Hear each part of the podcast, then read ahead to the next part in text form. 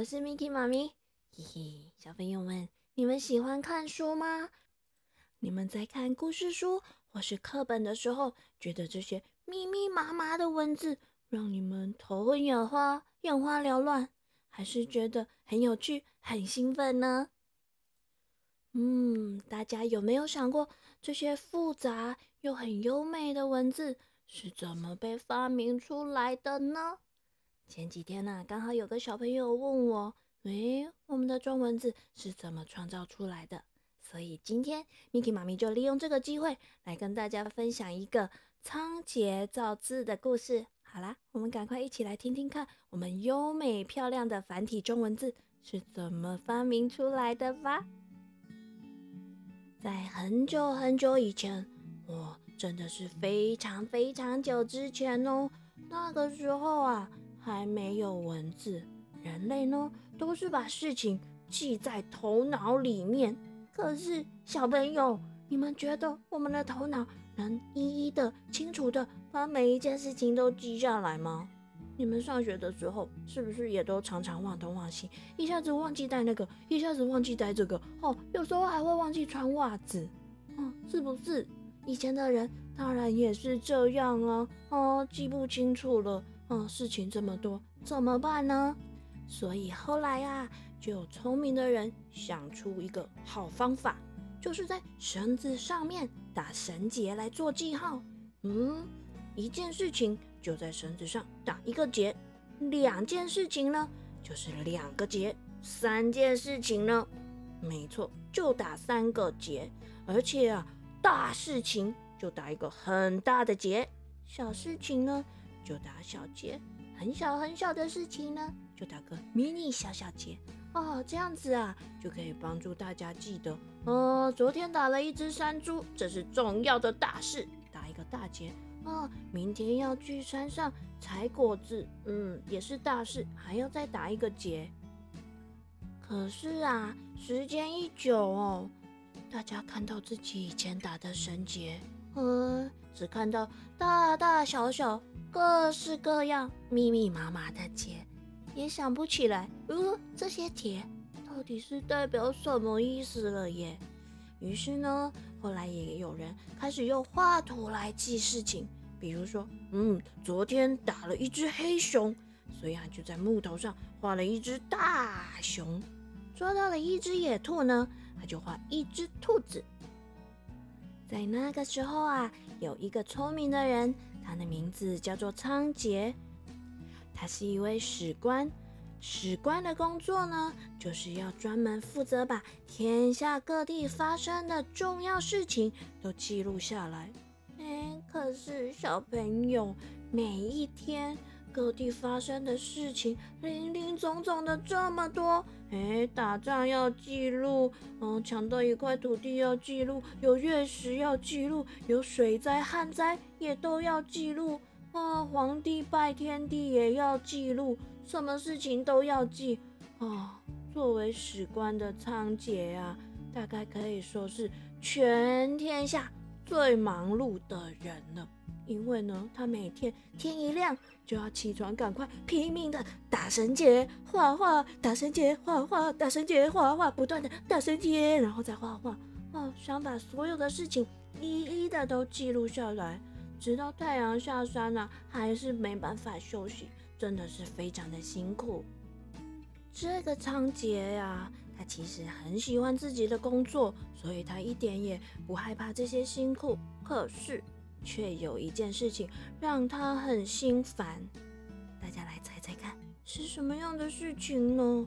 嗯，事情是这样的：仓颉每次画画记录事情的时候呢，哎。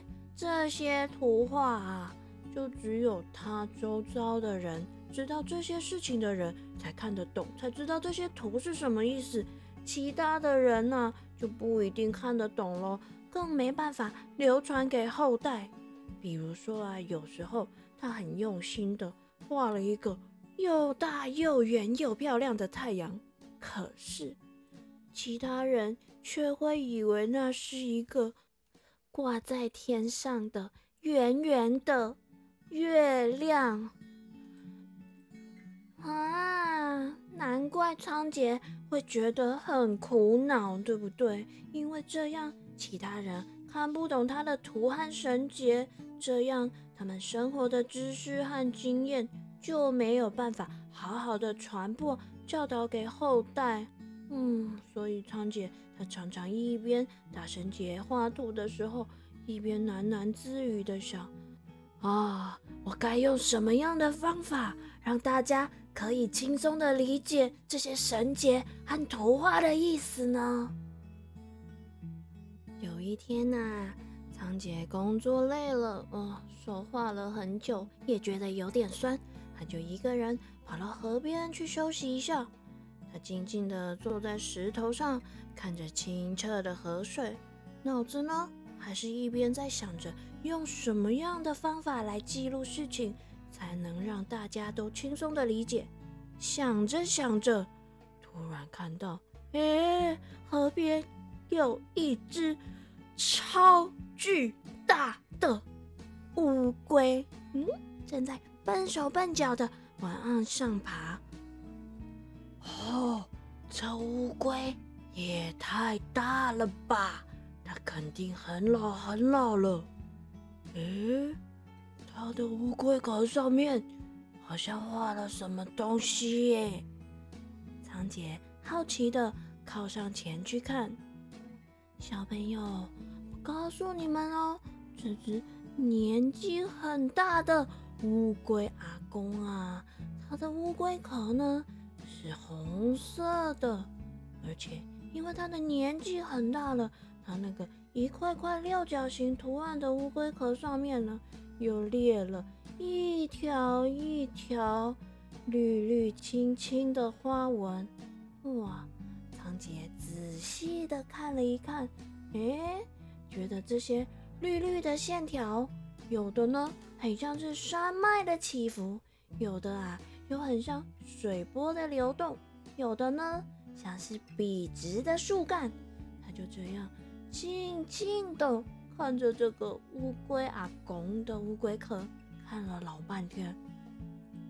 突然呢，仓颉用力的拍了一下他的大腿，高兴的大叫：“啊，对了对了，我们不是也可以用这些简单的线条来勾画出每个东西的样子吗？啊，再来把这些图像的画法统一起来，教给大家认识，这样大家就能看得懂。”而且连后代的子子孙孙也就都能懂啦！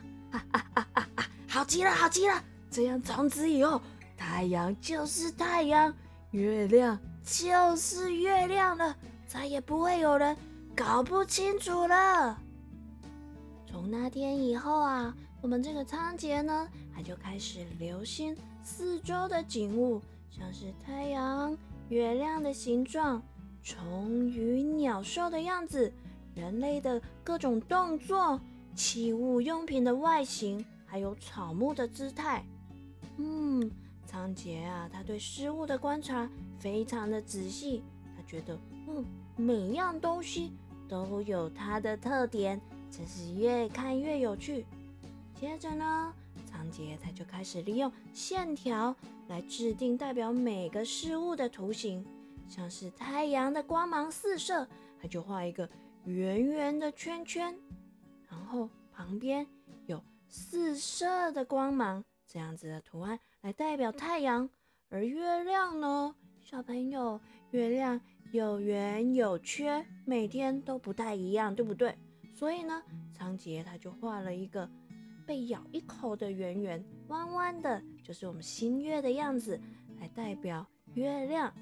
而山脉呢是有高高低低起伏的，所以他就画了大大小小的三个不一样的三角形合在一起就是山。而水呢，就是有波浪曲曲折折的，像是在流动一样，所以他就画了曲线三条，看起来像水一样。诶，而且呢，简单的线条也可以勾勒出人类站立的样子哦。所以他就画了人侧面站着的样子，代表人。就这样啊，仓颉越创造越有趣，他想啊，如果把几个图像结合起来，诶，说不定还可以拿来表达更复杂的意思哦。像是画一条直直的水平线，在水平线上面再画一颗太阳，诶，就可以拿来表示早上太阳从地平线上升起来，也就是早晨的意思。而最棒的是，把这些看起来像图案的文字。连起来写，就可以记录下一件完整的事情。比方说，连着画了水平线上的太阳、人、射箭和鹿，就是在说早晨呢，有一个人射了一头鹿。哇，我们最早的象形文字就这样被发明喽。从此以后，仓颉啊，记录天下间发生的大事，这些工作就方便了很多。他再也不用一天到晚在那里大声接画画，大声接画画，大声接画画，哦，忙得没完没了啊！现在呀，他只要轻轻松松的用简单的线条就可以勾画出文字，还可以清楚的表达各种意思。而且啊，像这样的象形文字一点也不难学。